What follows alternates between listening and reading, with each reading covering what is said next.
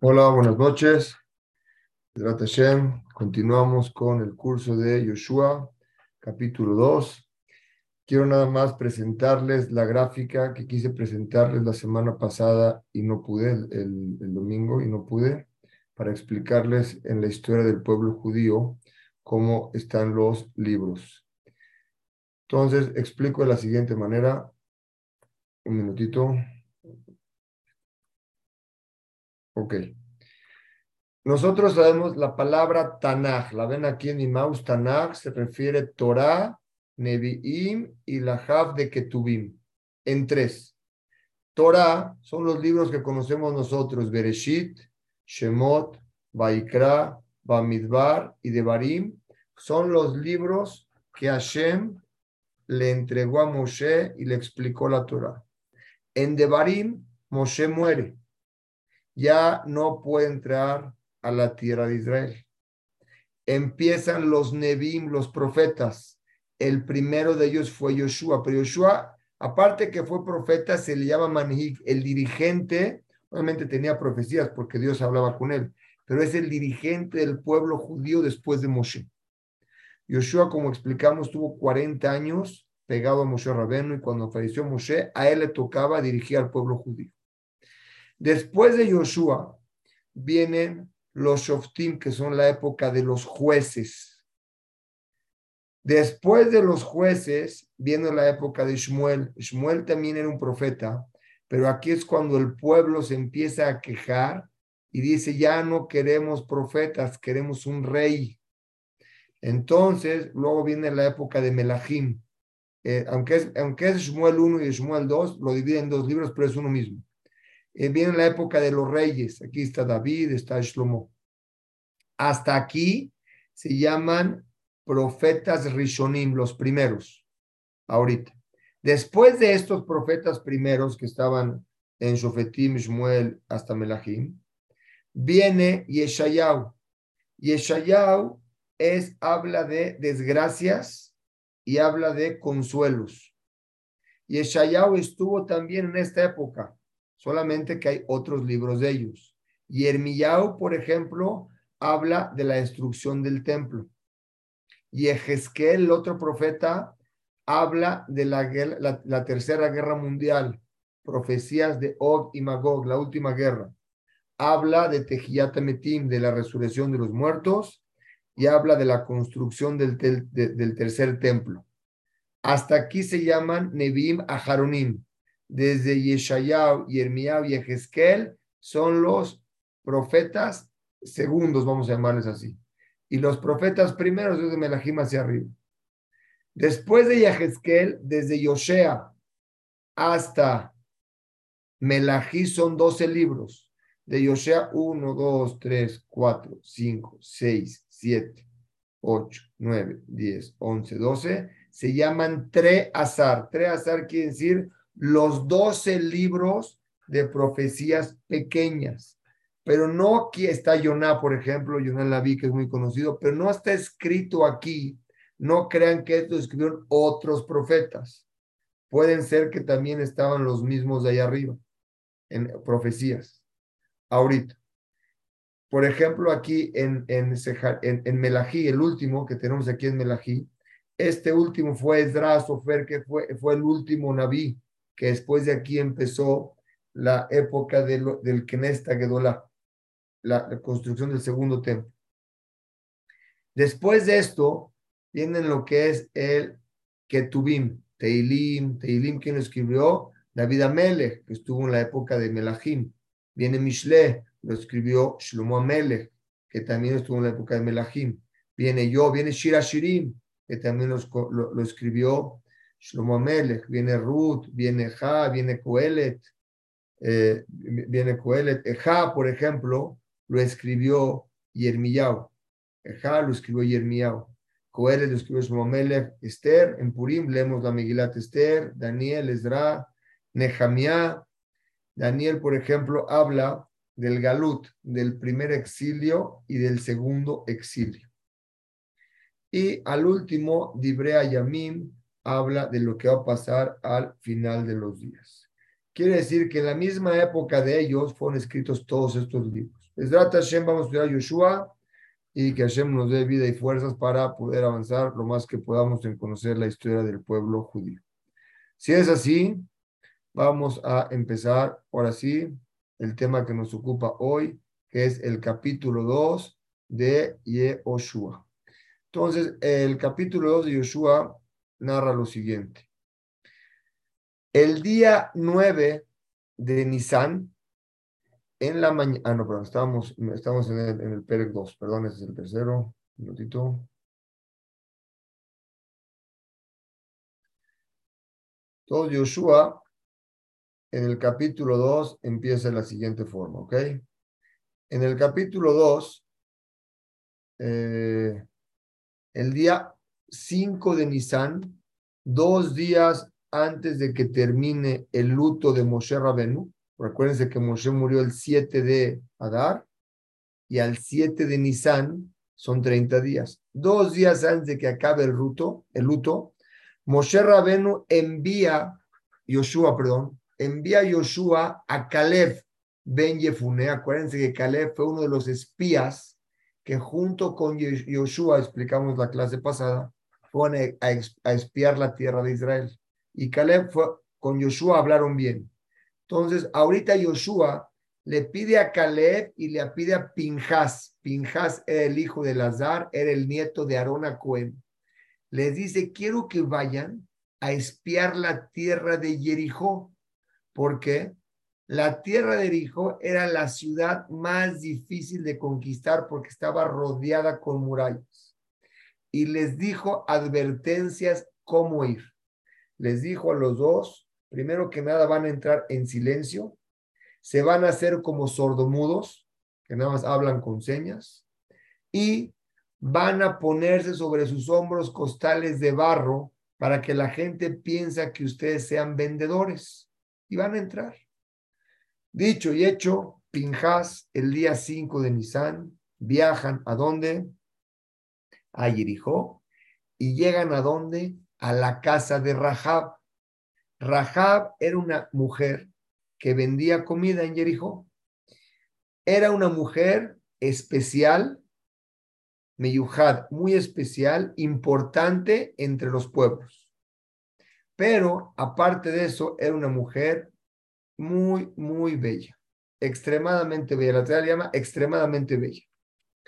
Bella, muy guapa, especial e importante de los, los Y durante 40 años se fue una mujer promiscua, prostitución. Así era ella. Ellos, la gente de Jericó la respetaba mucho, pero la gente de Jericó vio que dos personas que eran espías, porque se dieron cuenta que Caleb y Pinjas eran espías, sospechaban que eran espías, se dieron cuenta que entraron a la casa de Rahab, esta mujer que era promiscua. Entonces le dijeron al rey, creemos que hay dos espías dentro de nuestra ciudad. El rey, ¿qué hace? Manda a enviados con Rahab y le pide, por favor, saca de tu casa a la gente porque son espías. Entonces, antes de que abra la puerta Rahab, ¿qué hace Rahab? Agarra ella y pone a Caleb y a Pinjas muy rápido, uno detrás del otro, los pone en un lugar muy, en un cuarto muy pequeño, los esconde, abre la puerta, recibe a los enviados del rey y le dice, sí, es correcto, sí vinieron aquí estas dos personas que son espías, pero se salieron de la ciudad antes de que cierren las puertas. Jericó estaba rodeada por murallas. Dice, sí entraron, sí eran espías, y se salieron, yo los vi salir antes de que cierren las murallas, las puertas de la muralla. Vayan rápido, les dice Rahab a ellos, a lo mejor los alcanzan.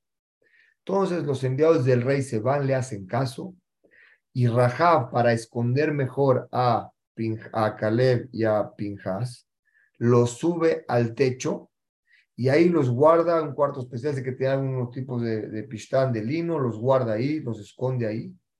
Es un lugar más seguro. Luego, los enviados del rey salieron, como ella les dijo, de la ciudad, como les pidió, de las, de las, de las murallas, salieron al bosque, al campo, a ver si lo encontraban. Fueron al jardín, Acuérdense que Am Israel va a cruzar el Jardín y Jericó estaba de este lado. Entonces ellos vienen al Jardín a ver si lo encuentran. Salieron de las murallas y vienen sobre el campo a ver si lo encuentran. Antes de que Caleb y Pinjas se duerman esa noche, Rahab sube a la azotea porque ahí los había guardado en un lugar más, más seguro y les dijo así, Barurli, tengo claro que Hashem va a entregar a este pueblo en, en las manos de los judíos. Hashem va a entregar a sus manos la tierra. Y todos los que están aquí tienen mucho miedo. ¿Por qué? Porque ya escucharon los Nisim que Hashem les hizo a ustedes con salieron de Mizraim. También escucharon que les abrió el mar, Yamsub les abrió el mar para cruzarlos. También escuchamos que vencieron a los reyes Sigón, Sijón y Og, que eran reyes muy, muy, muy poderosos, gigantes. Dice, por favor, yo sé que ustedes van a entrar aquí, van a conquistar la tierra. Les pido que me juren, por Hashem en nombre de Dios, que así como ustedes, como yo les hice favor que los salvé y no los entregué a los, a los policías del rey cuando vinieron a buscarlos, por favor hagan un, un favor conmigo y con mi familia y cuando ustedes entren a guerrear, a nosotros no nos toquen. Los espías que son Caleb y Pinjas le dijeron, te aseguramos que tú y tu familia van a estar bien con la condición de que no le reveles esto que estoy diciendo a nadie. Rahab, esta mujer, los bajó, ya acabaron, los bajó por una ventana que tenía ella, los bajó con una cuerda por la ventana para que se vayan. Su casa de ella estaba hecha como con murallas alrededor de la ciudad.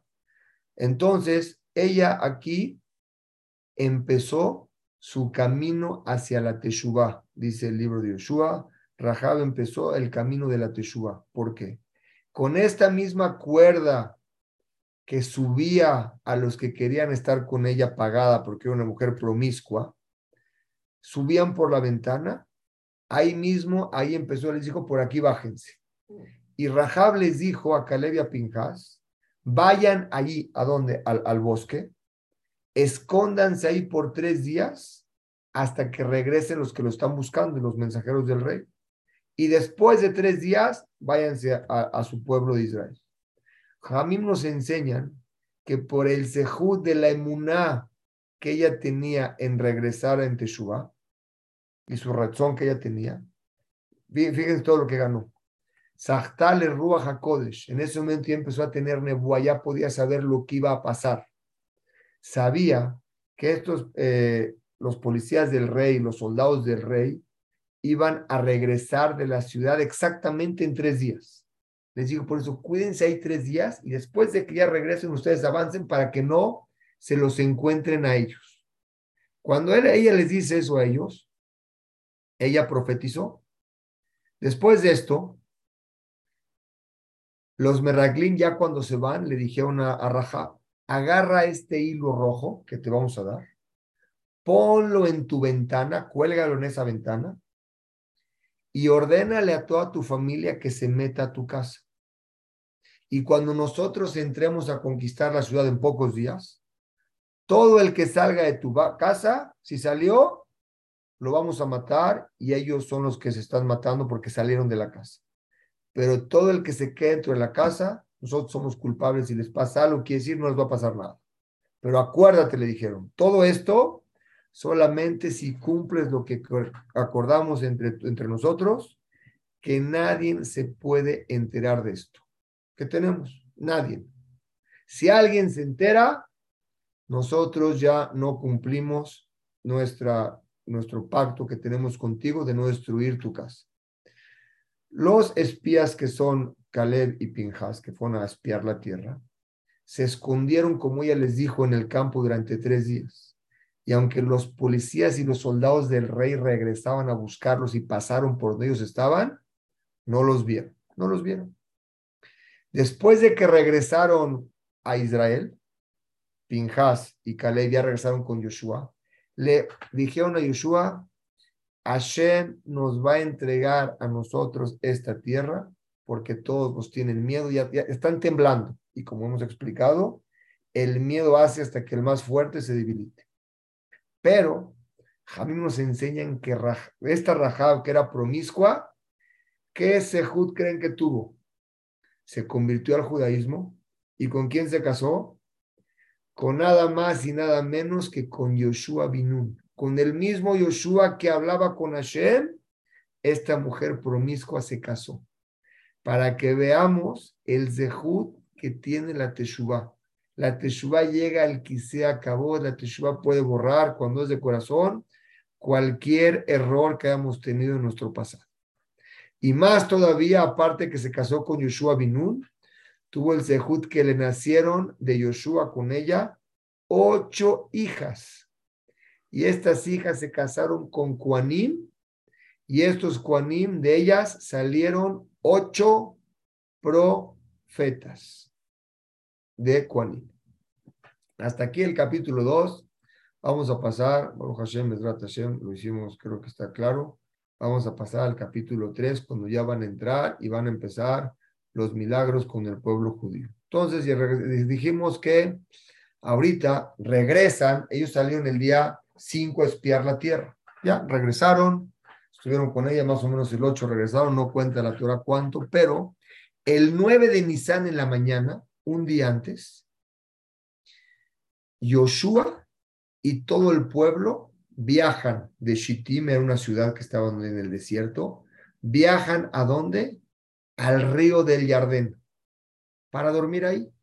Quiere decir, el 9 van a dormir ahí, para el 10 cruzar el río y atacar las murallas de Jericó, conquistar la tierra de Israel.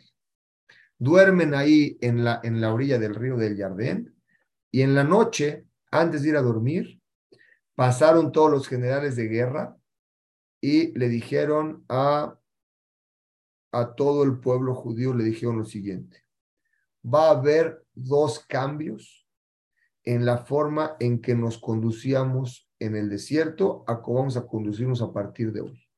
Durante 40 años en el desierto, los Leviim cargaban el Aarón. ¿Cuál era el Aarón? Acuérdense que Hashem entregó dos tablas de la ley a Moshe Rabén.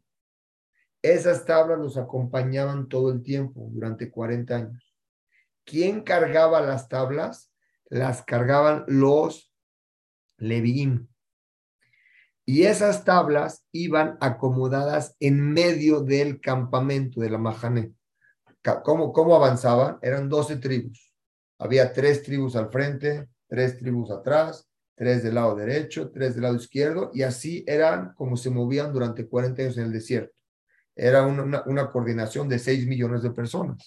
Pero en medio estaba las tablas de la ley, era el Arona Kodesh, el, el, Arona Brit, el pacto que las tablas iban siempre en medio.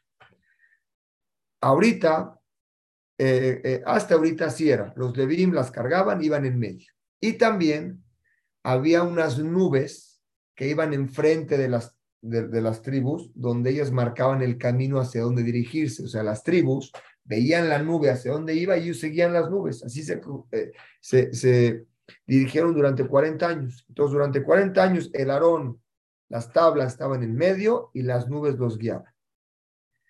Ahorita, mañana, va a haber dos cambios, les dijo. Primero que nada, los Levim ya no lo van a cargar. Van a cargar las tablas, ¿quién? Los Kuanim. Solamente los Kuanim y no los Levim. Y dos, las nubes que nos guiaban ya no los vamos a ver, van a estar escondidas. El que nos va a guiar ahorita es el Aarón del Brit. O sea, los Juanín, cuando tengan las tablas, vamos a ir siempre detrás de ellos. quiere decir que todo el pueblo judío van a ir detrás de ellos. ¿Para qué? Para que siempre lo podamos ver. Vamos a ir atrás de él. Él va a ir enfrente, nosotros atrás. Dice, una cosa es para darle caboda al Aarón que vamos a ir atrás, lo vamos a estar cuidando a él.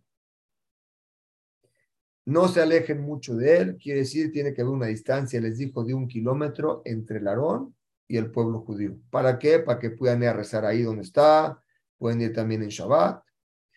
Entonces el Aarón va primero y van atrás del Aarón. Yoshua les dijo a ellos, estén listos porque mañana, el día 10 de Nisan en la mañana, Hashem les va a hacer milagros muy grandes y el pueblo judío se fue a dormir esa noche con mucha alegría. Ya, 40 años estaban esperando.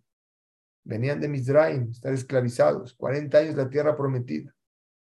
Al día siguiente, en la mañana, el día 10 de Nisan, Yoshua les ordena a los Juanim, levanten el arón y van a caminar enfrente del pueblo hacia el Jardín. Ellos hicieron. Hashem se le aparece a Yoshua y le dice, hoy, hoy 10 de Nisan, voy a engrandecerte a ti, Yoshua, con un cabot muy especial enfrente de todo el pueblo de Israel, para que vean y comprueben que así como estuve con Moshe Rabenu, que les abrí el mar, así voy a estar contigo y les voy a abrir el Jardín, el mar del Jordania, para cruzar, iban a cruzar de Jordania a Israel. Voy a abrir el Jardín, que es el mar de Jordania, voy a, voy a abrirlos para que pase. Ordena a los Juanim que están cargando el Aarón que lleguen a la orilla del Jardín y ahí se queden hasta que pase todo el pueblo ahí se queden. Quiere decir, cuando, voy a explicar ahorita, quédense ahí en la orilla hasta que pase todo el pueblo, hasta que pase el último Yehudi a, a, a, la, tierra ya, cuando, crucen el Yardén, luego ellos pueden pasar. Quiere decir, los, los Kuanim tenían que estar parados en la orilla 1, cruzan a la orilla 2, luego ellos cruzan y el mar se tenía que, el río regresa.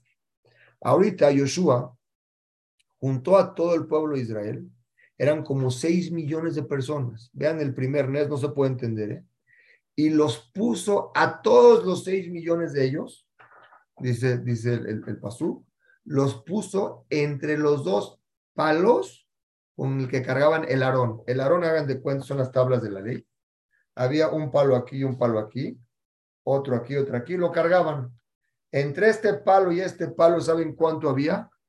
dos metros, un metro, como un metro, dice un metro y veinticinco centímetros.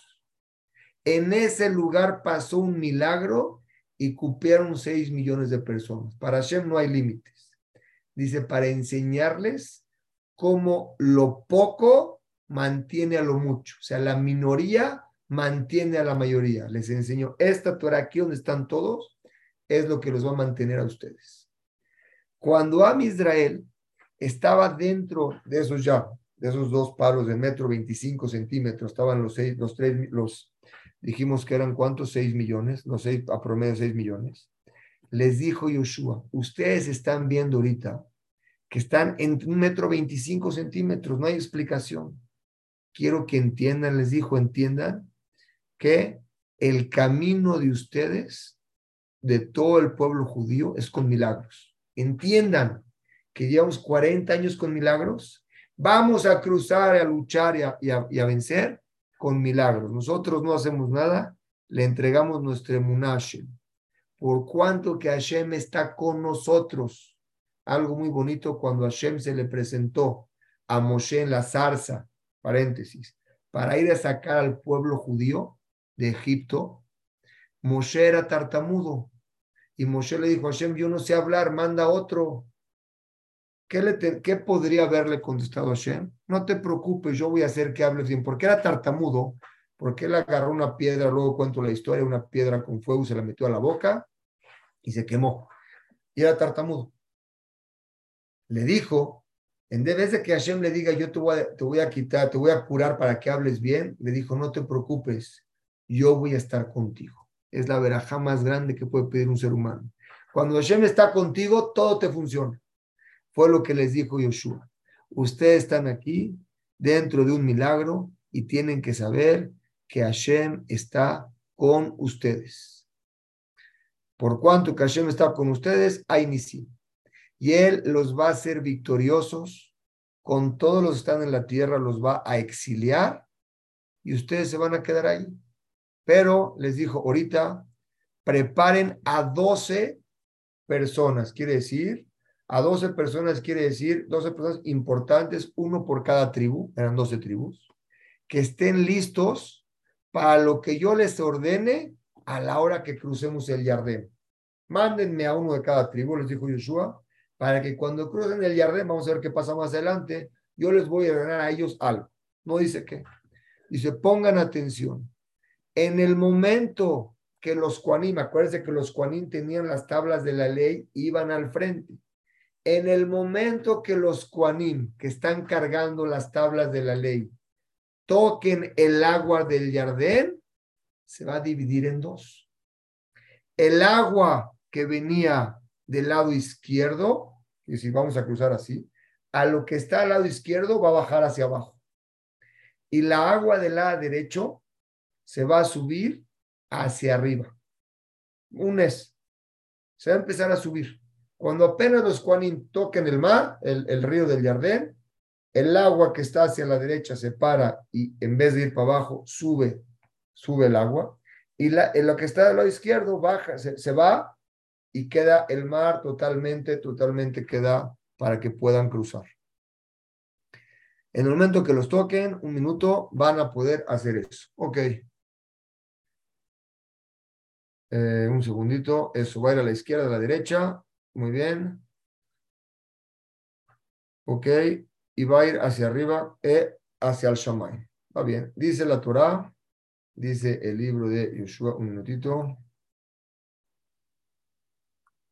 Va a ir hacia arriba. Ok. Hasta aquí.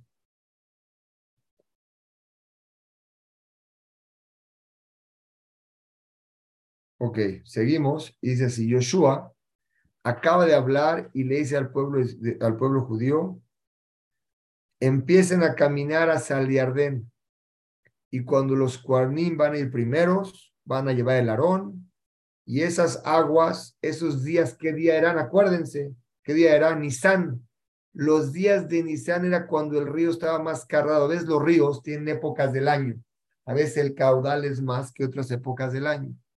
En ese momento que era en Nisan, el jueves Nisan, el Jardín estaba con toda su fuerza, toda su fuerza de agua y estaba. En el momento que los Juanín tocaron la, orilla del, del río, se partió el río. Como dijimos, el agua del lado derecho se fue hacia arriba, o sea, se fue primero hacia atrás, ¿sí o no? Como si tuviera miedo el agua, se para atrás primero. Y entonces, cuando llegaron las otras aguas que se las encontraban, subieron hacia arriba. Hay discusión en la Gemara. Hay quien dice que son 12 kilómetros y según Rabí Lazar, 300 kilómetros.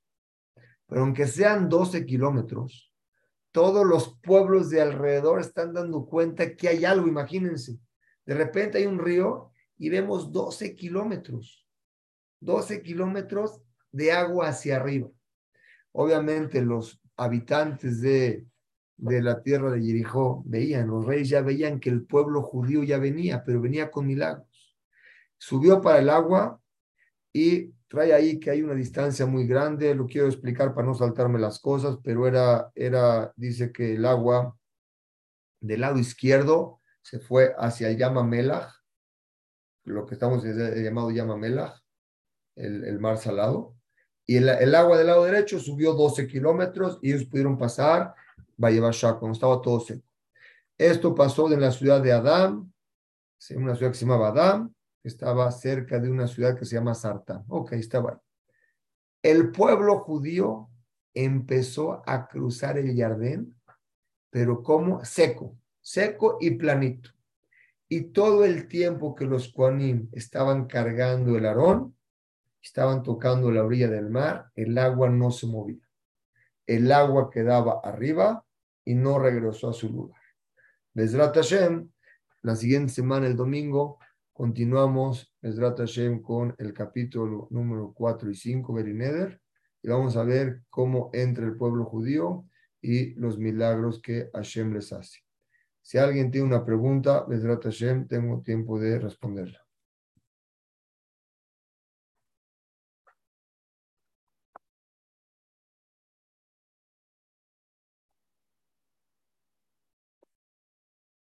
Bueno, señores, como siempre, un gusto compartir con ustedes. Hashem, los espero el domingo. Saludos.